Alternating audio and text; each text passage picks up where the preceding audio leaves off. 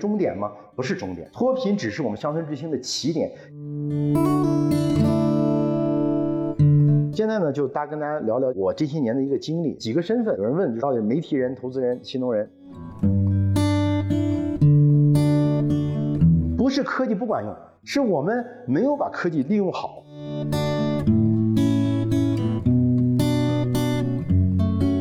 今天呢，跟大家分享一些我这些年做农业的小的一些体会和呃我个人的一些心得吧。那么今天呢，主要是分成几个部分。第一个呢，就是可能我会跟大家分享一下关于乡村振兴和我们二零二一年的中央工作的一号文的一些内容。因为本身我也是我们国家做一些政策的。编撰啊，也参与了一些起草，所以跟大家分享一下国家站在起草者的角度去分享一号文和我们的乡村振兴。第二个呢，就可能讲一讲我个人这些年的一些经历一些经验体会。然后第三个呢，未来农业就是我们现在在全国可能已经在做的，我个人也经历的，我自己做的一些新型的一些东西。然后最后呢，也是跟大家分享一下，呃，我个人呃小的一些想法吧。二零一七年的应该是十月份，总书记提出了乡村振兴，然后这个时候呢，我们国家就要出乡村振兴的一些相关的内容。当时呢，几个部委都在出，就科技部、农业部都在出相关的，因为要整个要汇到一个大的这个乡村振兴的文件。当时呢，科技部呢就搞了一个叫做中外农民论坛。当然，就围绕着如何做乡村振兴，请到了就是我们国家，就比如做新创天地的，做农业金融的，做农业科技的，大家呢就一起呢就来探讨这个事情。当时这个司长呢就跟我们提出一个概念，就是乡村振兴。那我们要如何去做乡村振兴？要围绕着三农，哪三农呢？就是农村、农民和农业。所以呢，围绕着这个农村农农业呢，我们提出了二十个字，就是产业兴旺，然后生态宜居啊，乡村文明，治理有效和呃生活富裕。这二十个字，其实在提出的时候，实际上就是紧紧的围绕着三农。所谓的产业兴旺，就是一二三产深度融合。其实它讲的是一个就是农业产业的问题，叫一二三产。农业和农村有相互依存的。大家知道我们在二零三五年啊，我们是要达到碳达峰。什么叫碳达峰呢？就是我们国家的二氧化碳的排放量要达到最高峰值，但是我们所有的行为都会产生二氧化碳。我们走路，我们今天包括今天开会，都会产生二氧化碳的这个排放。但是我们当时总书记在巴黎大会上曾经承诺，中国要在二零三，而且非常明确的，这英文的表示叫 by 二零三零，也就是说，就因为一个 by 和 around 的二零三零，就光这个就讨论了一天。那么。二氧化碳排放不增加了，那我们的这个经济不发展了吗？不是，要发展，而且还要大力的发展，怎么办呢？要发展低碳，所以我们提出了叫碳中和的概念，提出了我们要呃发展这个呃低碳农业、低碳产业的概念。那这个时候，实际上在农村，我们用过去的五六十年，我们一直在做的事情是解决了城镇化的问题。我们国家呢成立的时候、建国的时候，我们是有四点五亿农民，到我们现在呢，再过三五年，现在我们的农民是六亿人。也就是说，我们未来城镇化的道路道路了半天，我们实际上我们农民不但呃没有减少，反而是增加了。实际上再过几年，实际上就持平。我们按照我们国家的城镇化的百分之七十的概念去算的话，应该是农民的人数应该是在四点五亿左右。那么也就是说，和我们过去的这个建国之初，那也就是我们实现了城镇化。但是农村要发展，但是呢，我们不能发展高耗能的农业，所以我们要发展什么呢？总是说绿水青山也是金山银山，我们既要发展，还要保持我们的这个生态宜居。这个时候，从农业到农村的过渡上，里边提出了一个生态宜居的概念。然后在农村，我们要做什么乡风文明？乡风文明的核心就是我们要排污问题，我们农村的这个这个这个呃娱乐问题等等等等一系列问题，然后再往下。就从农村过渡到农民，要治理有效，我们要打黑，我们要呃村霸什么什么这这样的都是要开始往农村，最后给农民要实现生活富裕。实际上，紧紧的围绕着三农去写的这二十个字，然后呢里边呢做了一个解释目标理念：产业、人才、文化、生态和组织的振兴，这是呃乡村振兴。提出乡村振兴之后，我们国家用了三年的时间。我们二零一八年提出乡村振兴，用了三年的时间，我们先做了第一个事情，就是扶贫。当时确定乡村振兴之后呢，当时的国务院有几个参事呢，大家在一块说，可能相当于首先你还没有实现脱贫，你怎么去振兴？所以呢，首先提的第一个目标就是我们要脱贫。那么在这今年的二月二十五号，我们终于在向全世界宣布我们脱贫了。但是脱贫是终点吗？不是终点，脱贫只是我们乡村振兴的起点，也就是我们用了三年的时间，刚刚开始做乡村振兴，所以有了二零二一年一号文件。实际上一号文件的很重要的一个一个背景，实际上这个我们写了十二年的一号文件都是跟农业有关的，但是唯独今年的一号文件特别的和往年的不一样，核心是在哪呢？第一。我们今年一号文件的重要性在于说，我们是实现今年正好是建党一百周年。我们在第一个一百年呢，我们党从一个理想最后实现了一个国家振兴。那么第二个呢，就是实现我们伟大复兴的一百年。所以第一个背景是这个，第二个呢，实际上就是呃脱贫攻坚，第一个目标已经完成了，那就乡村振兴，那已经开始做了。那第三个呢，其实更更重要就是二零二零年大家戴着口罩。来参加这个会议的原因就是，二零二零年我们的疫情让整个世界，呃，发生了非常大的翻天覆地的变化。呃，疫情之前，大家对于美国的这个看法都是啊，美国很好。现在大家对于美国的看法就是啊，美国人都傻了嘛？那个其实美国一直是这么傻，只是没有一个事儿让大家看到。但是我们在这里边看到了很多的不一样，所以很特殊。所以今年的一个核心的，我们说就是要破局。破局什么呢？就是我们要做这个。农业现代化和农村的一体推进和一并推进，这个一体推进和一并推进的逻辑是这样的：就是过去的几十年，我们一直在做剪刀差，尤其是刚建国那几年，通过对农民的这个所有这个生产力的带来的价值来支撑我们国家的工业和国防。那么这个剪刀差越做越大，那我们到了二零二一年的时候，我们是要缩小这个剪刀差。所以呢，我们这个里面呢说要一起一起，而且这个减在缩小的过程中呢，我们要让这个产业和农村要同时的进行。我们原来就这样子说，改变了农农民的生活方式，但你没有改变他生产方式。过去大家可能见到过很多，就是我们强制老百姓上楼。我在国内很多地方看到过这个，合村并居，尤其山东，当时直接叫停了。为什么呢？你合村并居的核心，你把老百姓全部集中到了一个楼上。他现在还在地里边，他锄头没地儿搁，他的小型的农机没地儿搁，那基本上他还是原来的生产方式。那这种所谓的城镇化是无效的城镇化。我们要实现的是让老百姓的生产方式发生变化，然后带动他的生活方式来发生变化。所以这叫一体化和一并推进。再一个呢，就是我们实现创新驱动这个增长。这个创新驱动啊，提了六七年了，应该是一五年的时候中就提出说我们要从我们原来过去投资拉动。改为叫做创新驱动，投资拉动的概念是什么呢？房地产，房地产的这个所谓的拉动比啊，叫一比八，也就是说，房地产的一块钱拉动了我们八块钱的经济。那大家去算一算，我们现在整个的这个房地产的规模呢，应该是四百万亿。我们国家呢，实际上呢，是从一九九六年房地产的这种呃拉动开始呢，我们是到二零一六年。呃，一八年就这二呃三十年的时间，我们是做了四百万亿的房地产的资金的流动，也就是说每年呢基本上就是差不多二十多万亿的这个资金在拉动，而我们国家在今年的 GDP 就二零二零年的 GDP，我们是多少呢？我们是一百万亿，也就是说我们房地产整个资金的这个流向是每年五分之一的我们的 GDP 的资金在房地产，所以这种方式所谓的叫做。投资拉动的什么方式？这种方式带来的后果呢？是我们通过这个快速的拉动了经济，但是同时呢，房地产已经没法做了。现在大家都已经比较清楚，所以我们国家要去做这个事情，最大的一个状态就是什么呢？我们保证我们第一，这个资金不要乱动，因为一乱动就涉及到了经济的波动了。那不乱动的同时怎么办呢？我们要在农村，我们要实现创新的这种驱动，通过创新的方式、创新的生产方式，带动新的产业。其实这后边我会给大家讲到有什么新的产业，这里边呢，我们其实有四个突出问题，就是要做创新驱驱动的话，四个突出问题。第一个就我刚刚其实讲了一下，就是我们对于内循环和外循环的一个概念。我们国家呢一直叫对内改革、对外开放这种大循环。实际上，在我们从九六年到零八年，从零八年到一八年，实现了一个内循环到外循环，然后从外循环又到内循环，整个这样的一个互动的过程。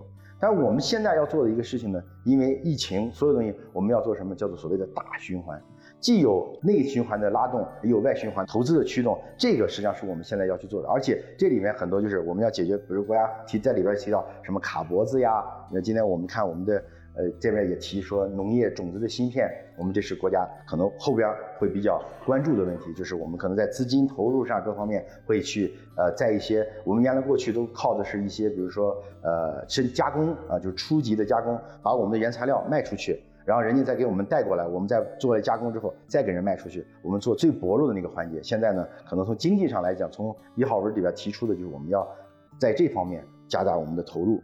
第二个呢，实际上我们现在就是。两个不行的局面，就第一个呢，不保护不行。你比如说有一些产业，尤其在农业，日本就是很明显。我们当时呢去日本北九州呢收一个养牛场，我们跟人家这个养牛场的这个老板都谈的差不多了，突然就冒出一个日本农业协会说不行，说你外国人不允许在我们日本收购这个养牛场，你可以投资，你可以出一部分资金，你占小股东，但是我不允许你直接把它并购。第二个，你并购这个养牛场之后，我要求我本地在这里边干活的比率要达到多少多少多少。这个养牛场为什么要卖？就因为他们本地的劳动力成本过高，没有人了，所以他才卖出。那都是些很大年纪的五六十岁、七八十岁的一些老人说不行，就是。日本这个农业协会不光是我们外国的，就是包括他们本国的很多城市的资本想进农业都很难，所以就是对这个农业的保护是非常非常的大的，所以日本的农民就很赚钱，这就要说保护。那你说不保护它呢，也不行；你过度保护呢，其实也不行，因为过度保护就变成什么呢？大家就你看日本的农业现在其实就存存在这个问题，实际上日本很多的农业做农业的人呢就越来越少。然后就因为什么呢？我不用干，我就扔在那儿，我也能赚钱。第二个呢，就是我说我们说进口太多不行啊，不进口也不行。大家都知道那个大豆，我们国家呢现在呢大豆的进口量呢占了我们整个总量的百分之九十。你这个不进口呢，你现在就问为什么？你比如现在大家知道猪肉价格很贵，为什么呢？因为我们主要那个豆粕啊，主要就来源于进口。它一进口没有了，那养猪的成本进不来，然后价格高了，养猪的成本在增加，加上非洲猪瘟的一些，这个猪肉价格吭吭的涨。现在全国全民都在养猪。你像刚才说这个大豆，你不进口呢，我们就存在这样的一个问题。所以呢，就提出了双促进，就是我们在一号文里边就提的就是，第一个呢，就短期来说呢，要改变我们的保护方式；长期来说呢，就是我们通过啊科技，然后呢来提高生产力。其实这里边吧，所谓的通过科技提高生产力，他们呢就形成了一种新的模式，就是什么呢？通过无人机，还有呢他们研发的这种喷洒农药的这个这个机器，在县里面的呃，我们这些领导应该都比较熟悉，就是我们对农药啊过于的担心，会不会说哎农药超标？比如说有一些作物提前多少天我们就不允许打，这是国家允，但是提前多少天是要有一些的呃允许一些国家允许的农药的使用，但是过去呢我们不行，老百姓你管不住，比如说白菜吧。那可能提前三十五天或者提前四十天我就不能打了，但老百姓是这样的，他为了保证产量，他看着的还是打药。那所以呢，他们通过科技的方式什么呢？就是这样，老百姓你不用管打药这个事儿呢，就全部交由一个公司来做。这公司做什么呢？三十五天打完药之后，就这公司来打。他们做了这个事儿之后，做了两年，然后今年就出现什么呢？这公司打完药之后，因为它是个北京的公司，然后他就说，哎，这个正好这个蔬菜三十五天之后就上市了，恰好有一批订单，哎，他就是往盒马供。他们一谈说，哎，就这个这片地的蔬菜，所以呢，这个说，那你要能保证这个，那我们俩就可以签这个订单，所以就把这个地价格呢，就每公斤提了可能是三块钱，对老百姓来说，这个就非常非常好了，这就是科技去改变的一些东西。第三个呢，实际上就是现代农业和传统农业。我们国家以前啊，就特别想学西方国家，中国有很多的专家提出我们要走什么大农业的概念啊，我们要把土地整合，我们要做大农业。你比如说我们国家，云南省稍微高一些。全国我们的户均的耕地面积呢是呃零点七公顷，然后呢美国呢是一百八十公顷，日本是两公顷，所以很多人就提出这个说，哎，你看我们要让我们的户均呃面积呢要和这个呃美国向人家美国看齐，实际上呢在我们的这个国家呢这是实现不了的，为什么呢？我这推荐这本这本书啊，这本书叫《四千年农夫》，它是一九零几年一个美国的学者叫富兰克林，他呢。在中国和日本和韩国，当时的朝鲜走了一圈之后呢，写了这本书。在一百年前啊，当时对中国的农业大加赞赏，就是我们国家里边最重要就是什么呢？我们国家在四千年以来，我们都在这个土地上在要这个口粮，然后呢，我们说用了这一百年就把这个土地破坏成这个样子了，但是我们过去用四千年都没有解决。你看中国的城市，刚才就提了说上海这么大的一个城市，当时的上海。没有下水道系统，他认为这是一个非常先进的，当时的西方国家，因为从罗马时代开始就做下水道系统，把大量的污水粪便排入了大海。他认为这是非常非常不科学的。他说：“你看中国的农业，当时上海他采访了一个人，他承包了上海的所有的粪污，所有的人工粪污都经过他的挑粪工的手，然后他把它收集起来。上海的市政每年给他多少钱，然后他再把这些粪污拉到农村卖给农村的老百姓，就实现了什么呢？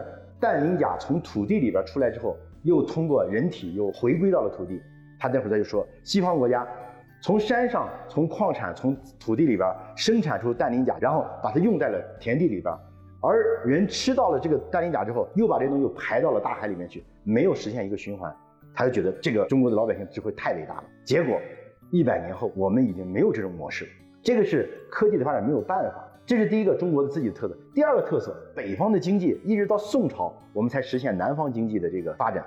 你看，过去不管三国也好，什么也好，都是北方统一南方。你看三国的时候是魏国，北方呢大块的土地，南方呢多丘陵，所以呢它这个土地呢就稀缺。所以南方的经济上什么时候开始发展呢？南宋，北宋灭亡之后，南宋呢小朝廷带着大量的北宋的农民到了南宋。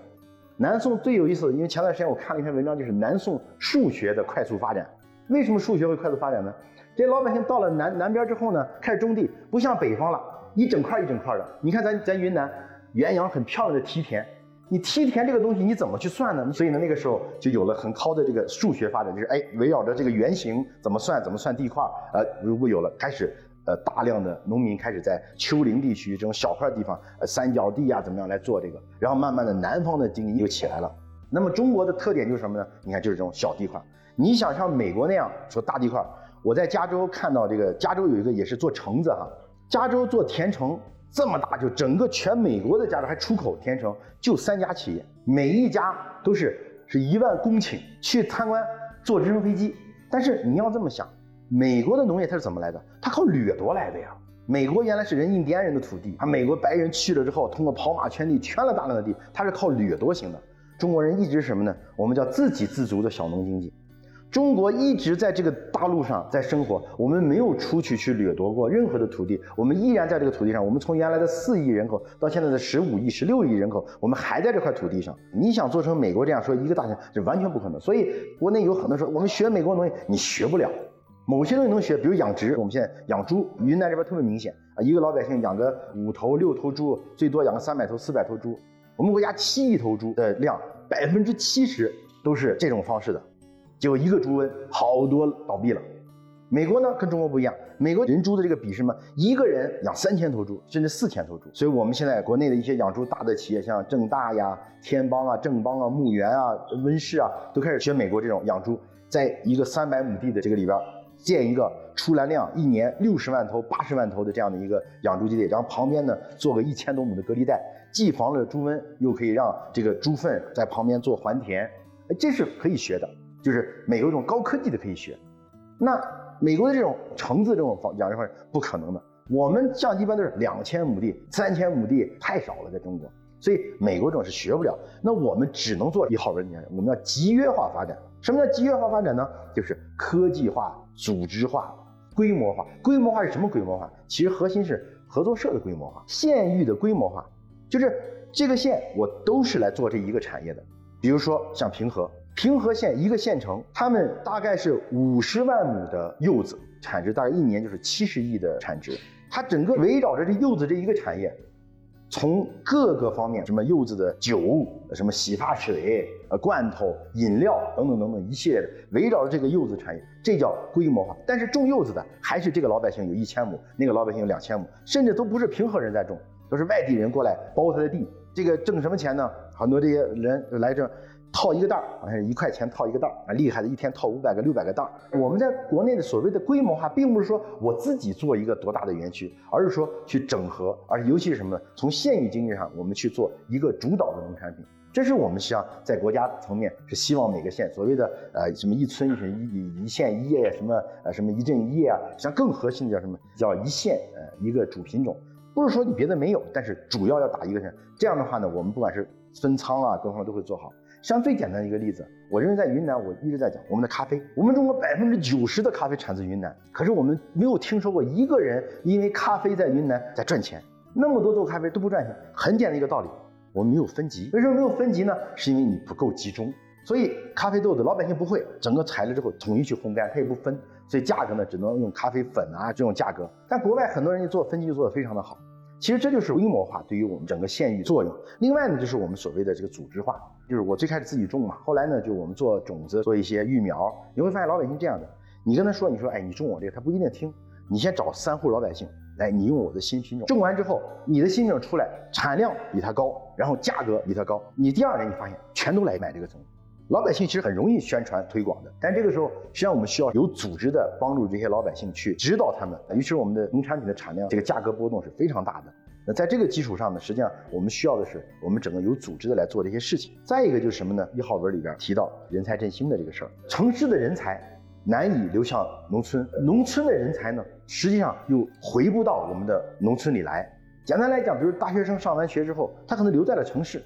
然后呢，知识也好，然后资本也好，都流不到农村里边来。这种状态就变成了很多的这个年轻人又不愿意在农村呃务农，然后真正有知识的这些人呢，又不愿意，又没有机会流入到这个农村。国家呢，实际上说引导这个高端的要素向农业去聚集，所以我们要做一些活动，通过一些呃各种方式，实际上说的我们叫做反路演的方式，把这些人才引进到我们这个乡村来。为了要留住年轻人，首先你要做按照年轻人的方式打造他喜欢的这样的一些。云南有得天独厚景，我们景色非常好，但是我们的配套是否能和我们的这个让年轻人能住下来，这是很重要的一个。第四个问题呢，实际上就是城镇化与乡村振兴的问题。我们现在呢，农村是六亿多，然后呢，二零三零年前后呢，我们人口呢是十五亿，然后我们按照城镇化百分之七十来算呢，我们呢农村人口还有四点五亿。新中国成立的时候，我们农村就是四点五亿。也就是说，我们忙活了这么多年，我们发现我们农村人口没有变化。那这里边呢，如何实现这种基数下的乡村振兴？我们还是要核心解决农民的问题，怎么去做这里边的事儿？跟大家聊聊我眼中的乡村振兴啊。前面呢，简单的分析了一下一号文里边，我认为可能今年提到的比较关键的四个点。现在呢，就大跟大家聊聊我这些年的一个经历，几个身份。有人问，到底媒体人、投资人、新农人？那我认为呢，这十几年来呢，通过我自己的经历啊。我来看国家现在农村的变化，这几家都是我曾经投资和现在还依然投资的几个企业。这个呢叫石君记，它呢现在是盒马的比较大的供应商。现在呢，它的这个蘑菇，全国的一百多家盒马鲜生店里边用到的所有的蘑菇都是这家公司的。它大概一年卖盒马卖七八千万的这个销额。然后我们国家其他的很多商超，他都给他做供货。他就起家呢，就在一四年、一三年那个时候，我们这农村刚开始发生供应链发生变革的。第一个是电商给我们中国的供应链带来什么变化呢？电商之前，食君记的创始人叫王伟，所以叫食君记啊，菌嘛，食用菌嘛。咱们云南人野生菌是全国最最最老这老大哈，但是我们是做的是平菇香菇。他做什么呢？做食菌记的时候，最开始做呃平菇香菇的时候呢，他就是中国的。大部分的评估香菇的渠道在蔬菜批发市场里边的叫二道贩子，这个摩道贩子一般都是夫妻店，就他们根据上游的价格来做。一四年一五年是，今天这一箱蘑菇卖一百二十块钱，明天就是三十块钱，后天就一百五十块钱。那整个这个过程它的这个波动是非常大的。老百姓在给他供这个蘑菇的时候，经常就是今天可能挣了点钱，明天我可得赔钱卖。那导致了整个种蘑菇老百姓不挣钱。这一面呢，他出货的时候呢，他出到商超，商超的货是基本上是稳定的，那他挣中间的这个差价。他们做这个事儿呢，他们就发现这个点，然后最开始呢，就在各大批发市场做叫做我们当时就是十几亿前身叫光伏故乡，做什么呢？光伏故乡的这个品牌店，固定就是七十块钱，老百姓来卖，我就按照七十块钱收，我卖我就固定的价格卖，然后靠大资本的压力，然后来做，把这些所有的都都挤倒了，然后他成了这个市场上的老大。慢慢慢慢的，他通过批发做到了一年做到两个多亿，在北方地区来说就已经成了蘑菇的最大的了。那个时候呢，我们大部分的老百姓这个卖菜要去批发市场，老百姓没有价格的这个议价权的，就在交易市场他控制价格，你拿拉来什么东西你就卖什么东西，那老百姓就卖给这个菜贩子，菜贩子呢整车的去增加这个议价权，这是最传统的。第二个阶段呢就是生华优选，生华优选呢现在就是拼多多上水果的老大。前年的数据，它是卖到了七点六个亿。他呢，就是第一代做电商的了。他们当时呢，就在淘宝开店。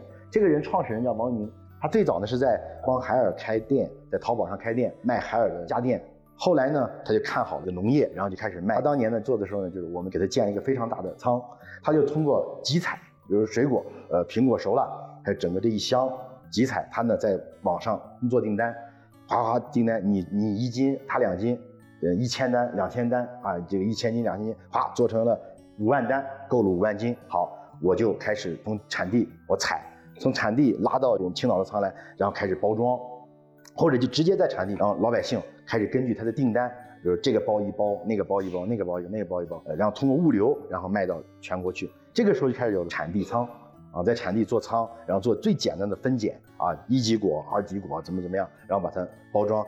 这个里边最大的问题是什么呢？呃，物流快递，就出现什么情况呢？比如说我们在还是举这个平和的例子，柚子在十月份左右的时候开始疯狂的上市的时候，这个订单增加了，大家都在买这个平和的柚子，我发的是产地的柚子。原来你比如说往美这个阶段，就最早这个石金季这个阶段，你这个柚子你买的不一定是平和的柚子，可能是海南的，可能是浙江的这个柚子冒充平和的柚子，所以你会发现柚子有的时候好吃，有时候不好吃。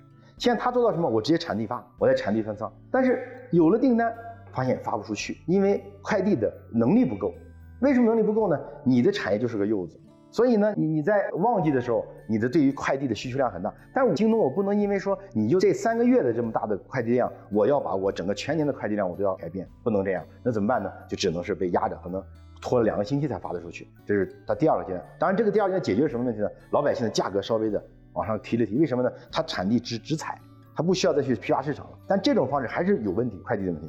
所以呢，就出现了第三个阶段，就是集智会的创始人焦总也跟我一块来了啊。集智会的时代呢，就我们发现了，我们不光做这种，我们开始做什么呢？产地对销地的这种直接的发货，一车啊，我直接发到销地去，然后在销地呢，我通过集单，其实就是团购的方式，然后我来进行分发。这个阶段开始，我们出现了大宗的货，比如今天集单了，嗯，群里面说云南的石榴熟了。啊，这石榴熟了，现在呢大概是长哪石榴，一介绍一作文，大家开始集单啊。你说你多少斤，你多少斤，好统计完，统计这个事儿的时候，石榴还在树上呢。然后统计完之后，好，这个集单的核心就就在这个区域，它不像原来快递，它要发到全国。我这五万斤，我要发到全国。陕西的有个一万斤，在那个河北有一百斤发货要通过物流，他现在不需要了。我就是就这个附近，我就这个区域，我就这个，比如这一个县，老百姓想吃点新疆的哈密瓜，我集单集了五万斤，我从新疆这个时候还在那地里呢，我五万斤一够，我从那现场我把这个弄弄出来，简单在那做一个预处理，什么规格品类做完处理之后，咵把它运放放到车上，五万斤直接一车拉到嵩明县。到了嵩明县，我直接再根据团购单，你多少单，你多少单，底下的人就开始夸夸分，这样就解决了快递能力的问题了。因为什么呢？我调几辆车就是了，我拿一个大货车，我就把它拉过来了。那这个时代开始，我们中国开始了销地仓。去年的十一，拼多多开始在山东省做销地仓，到今年的二月份，就大概这四个月，他在全山东省建了，我记得应该是三十个销地仓。这个产地仓和销地仓的核心就是呢？我们。苏明既应该有产地仓，又应该有销地仓。云南最大的问题，我们的销地的产地仓做的非常非常差。我们云南有芒果，我在沅江曾经卖过他们的芒果。我们的芒果品质、口感各方面不比广西的差，不比海南的差。但是我们最大的问题，广西的产地仓的这个建设要比我们云南各个地方的产地仓建设要好得多得多。里边的分拣、冷库等等等等一系列的，比如说我们这比较出名的火龙果，火龙果是要冻一下的，这才有口感嘛。那我们一大车要货的时候，我需要火龙果五万斤，这个时候我从广西拿到货的时候，我马上就能找到一个仓，我说，哎，我要五万斤，你这冷库各方都给我准备好，我直接进去，然后分级，一级的啊，我给那种高高端的，比如说什么河马供过去，二级的就是我要的东西了，三级的那些发到这种批发市场上去，好，你都给我分好级了，我就直接拿走。在云南的状态就是，我哗啦收钱，一二三级都有，我还得去分，他不分，混混到一块儿，所以这是产地仓的问题。销地仓我开始做配送，比如说我这块一堆人，其实我认为完全可以做这种针对于昆明市的这种销地仓。做了这个东西之后，我所有的东西我都运到这个地方来进行分拣，解决就业是非常好的，几百人的就业。比如说河马。斯巴这家店，我给他多少货，我给他包装起来。这边有多少店，然后我再用小车来拉到这个市里的其他地方去。整个国家现在我们的这一套东西现在已经很成熟了，然后这个时候呢，很多人开始做云仓，最开始是阿里，后来拼多多、京东也在做，慢慢慢慢的市场就变成这样子了。这种过程中，老百姓会中间受到实惠。第一，产地仓不用说了，产地仓我的东西能卖得出去，我老百姓有就业，为什么叫分级嘛？然后也提高了标准化。然后呢，到交易仓呢，也是促进了就业。我们原来做电商的时候啊，第一个阶段就是十斤季的阶段，你想吃到芒果，这个芒果从摘下树到你的口中的时候，可能要七八天了。后来有了生化优选的时代。那我们其实吃到芒果大概就是三天左右的物流时间，而我们到了这个集聚会说的交易仓的这个阶段，今天上午你发了个订单，芒果可能还长在树上，明天上午你就可以吃到这个芒果，当天做完直接大车发到那个，你这也就是说让我们的周期缩短，周期缩短就意味着什么呢？我们的里面的环节缩短，我们价格就上去，老百姓就实现了我们的最基本的这个这个致富了。后边两个新董云，包括所有说农，这都是我们现在做什么呢？我们不断的在乡村振兴的过程中，我们一定会释放出一些老百姓，老百姓开始？原来我们叫生产型农民，实际上我们一直不关注什么叫服务型的农民。服务型农民是什么呢？呃，有一些老百姓，他的性格呢比较开朗，他不一定他自己种很多地，他可能自己种个一千亩地、两千亩地，然后但是呢，他可以去帮着人家卖。你看这个人，这个胡姐，呃，山东即墨的一个普通的农民，他自己家里边种了几百亩的蔬菜。他今天还在做直播，然后基本上一天呢，大概能卖一千块钱。最开始就卖自己的菜，他就特别能说，特别能聊。然后呢，我们就有一个内容团队，就开始帮他包装，是农民网红，在抖音上开店，然后做直播。我们这个姑娘做芒果，一天基本上能卖五万块钱。她其实粉丝量不高，几万的粉丝，她就卖两个月吧。一天卖五万块钱，一个月就是一百五十万，两个月就能做到三百万。这个胡姐现在呢，刚刚开始做，完全是零基础的。她就是性格比较开朗，她不需要离开她的农村。她不开直播的时候干什么呢？就是到她的地里边去拍拍她的地，给她做一些内容，给她做一些东西。她慢慢她就她自己又愿意说，啊，没事干跟粉丝聊聊天，也不是天天在卖。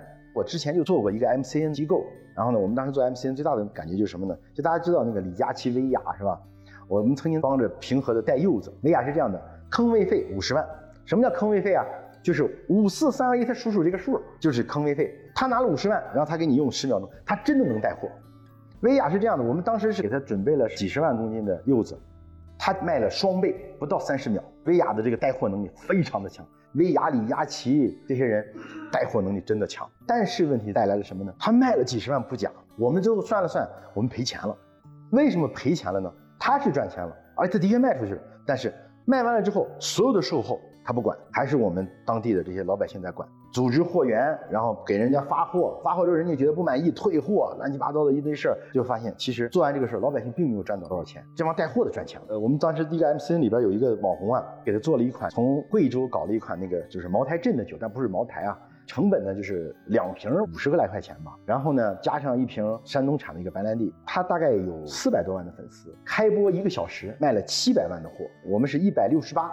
两瓶酒加一瓶白兰地，然后成本我们实际上是七十多块钱嘛，然后卖了七百万，就一小时。但是问题来了，第二次他再开播的时候，只能卖到一百多万，第三次十几万，第四次几乎就没人买了。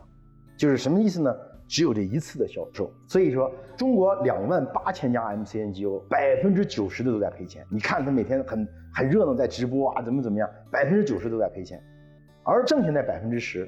是一个网红养活整个这个团队，比如说大鱼网络，他是一共是一百个网红，他在赚钱的就那七八个网红，剩下的九十多个网红都在赔钱。然后全公司呢一千多人，一百个网红，每一个网红有十个人为他服务，内容创作很多都是套路，这个东西算做的做的好的了，但是他其实真正赚钱就那就那十几个人。所以网红这个事儿，他在。在工业上，在城市里边已经不新鲜了啊！小小孩教出来就想做网红，但是很多人忽视了一个市场，就是我们的农村市场。农村市场好处是什么呢？我的东西啊，我不会全年卖，因为它不会全年涨，我可能就一年就涨一季，涨两季，那我可能一年就卖这一个月两个月，剩下的时间我就不停的跟这个粉丝就不停的互动，然后啊让你看看农业的新鲜的农业，看一下这东西，慢慢慢慢的反而。我们发现一个道理，有三四万个这个粉丝量的农民网红，基本上每天都能卖出个五六千块钱。对一个网红来说不算什么，但如果他只是一个农民的话呢，对他来说这是一个非常好的收入。所以我们现在做就是让新型的这个农民的培养，这是一个。第二个呢，就是我们现在跟大家分享这个农业科技两个技术，一个就是 AR 的技术。所谓的 AR 实际上是什么呢？就是把专家的眼睛带到现场来。比如说我们医院远程的医疗，这个人就直接戴着眼镜就可以做手术了。那我们在这个老百姓技技术专家戴着这个眼镜，我就可以去平台请中国农科院珠海华为所的蒋卫杰教授，我直接给他打个电话，哎，你在视频电脑前等着我，我要给你呼个视频电话过来之后，来我现场给你看环境什么样。还有一种叫哎 VR。VR 就是什么呢？把这个场景带到你身身边来，身临其境，就感觉跟真的是一模一样的，就进入到这个场景当中去，所以叫 VR。第二个这个应用呢，就是我们所谓的大数据。现在很多人对大数据不明白，就是大数据的其实核心是这样的，就是今天这个人看看了这个事儿之后，记住了，以后再遇到这种情况就不会发生这种问题了。那我们就是不停的在做这个。第三个实际上还用到一个东西呢，实际上就是我们现在的人工智能。人工智能要比我们想象的要要复杂的多。或者说要先进的多，就是马云曾经讲过一句话嘛，说我们看狗的大脑，就是人工智能看我们的大脑。就听这句话，其实大家很多人就不理解，说怎么可能？说其实是这样子，就人工智能的它的学习它是不间断的，它自己在不停的学习，很多时候我们也弄不清楚它的原理，所以就很多人讲会会很害怕人工智能，说人工智能将超越人类是有可能的，但是有一个事儿它解决不了，什么事儿呢？能源问题。大家就是很多人在呃过分的夸大说人工智能将来会取代人类，它有一个事儿是取代不了，人工智能的能源问题。一个阿尔法狗它用到的能源应该是我们这个礼堂这么大的能源才能供阿尔法狗每天的那个用量，而人呢，我们的大脑只要一碗米饭足矣。这是我们跟人工智能智能最大的区别。这个有一个学科在日本特别流行，叫脑动力学，就是我们人脑这么厉害，我们为什么能够通过一点点的能量，我们就支撑这么大的运算？而人工智能要想支撑一个，所以。什么时候解决能源问题了？有可能人工智能真的很可怕。但是我们换一种角度来说，人工智能但的确在某一些领域上，它的确是我们现在应用。比如说我在内蒙古有一个养羊的企业，我们就做个什么事儿呢？数羊，养羊的人他的他的专长，拿胳膊一比啊，这多少？这多少？这多少？好，这是五万只，就这么数。但是它肯定是有漏洞的，因为这羊走来走去啊，某一窝羊，一你像一个一个养羊场可能就是十几万头羊，你这个怎么数？一个无人机。哗飞飞过去，五万多少多少多少多少多少只，非常精确。它的处理速度，静止的画面中，它已经把这羊就数完了。这是最简单人工智能。那我们到什么程度？就人工智能现在很多时候对于这种事情的预判，在赤城那个地方给这个农业部做的这么一个系统，它现在就实现了全程的这个机械化，连你的卷帘卷被你卷到什么程度了，是不是坏了，根据它自己的温度的调控，这是我们最精准的一个灌溉系统。我刚一直在讲我们所谓的低碳农业。我们叫低碳发展，怎么低碳发展呢？其实我们国家在碳排放里边，农业的排放占了很大的量，化肥、农药的使用，呃，大水漫灌对于这个碳排放的增加。那我们后来讲说我们叫低灌，但很多时候这个滴灌呢，很多人呃就把这个滴灌的理解呢，可能就这么随便插成管。其实我们真正做到低低整灌是什么系统呢？就是根据它的蒸发量，根据它的这个吸收量，我们要做到精准的点化的水的这个循环。为什么没人做呢？太麻烦了。你让老百姓盯着，今天出了太阳开个阀，明天哎呀这个今天这个阴天了关个阀，然后这个吸收量我还得老百姓还得天天告诉老百姓这个作物它的吸收量是怎么分配的，不需要了。我们现在做了一个大棚，全部是呃人工智能，根据我们专家作物的整个的预判，然后根据它每年的产量出来之后的数据，三年之后就做到非常精准的这种操控了。这样的话呢，我做一只一个一株植物，我可能排放是五公斤的水。那它可能做到了四点五公斤，甚至四公斤。那每节约一公斤水，问题是我们是多大的量的这个？这是我们现在在做的。这里边未来就可以和保险啊什么都进行结合。左边呢就是我们区块链的物联网的系统。呃，我在全国看过好多物联网啊，智慧农业呀，智慧大棚，安几个摄像头，插几个温度感应器啊，湿度感应器，空气浓度、空气温湿度啊，二氧化碳浓度啊，光照强度啊，土壤的温湿度啊，有机质含量。没有用，当政府的领导看多了之后去了，经常会有人说：“您都这干什么？不就是形象工程吗？”还真不是。这个传感器呢，就是它监测到它的土壤的温度呢是二十一度，然后呢，它的土壤的水分呢是四十三点三，等等一系列数据。这两个数据加上呢高清摄像头采集到了它这里边一个照片，然后传回到了我们的这个中台，这个中台就自动的给你的一个什么数呢？说你这个草莓有得白粉病的风险。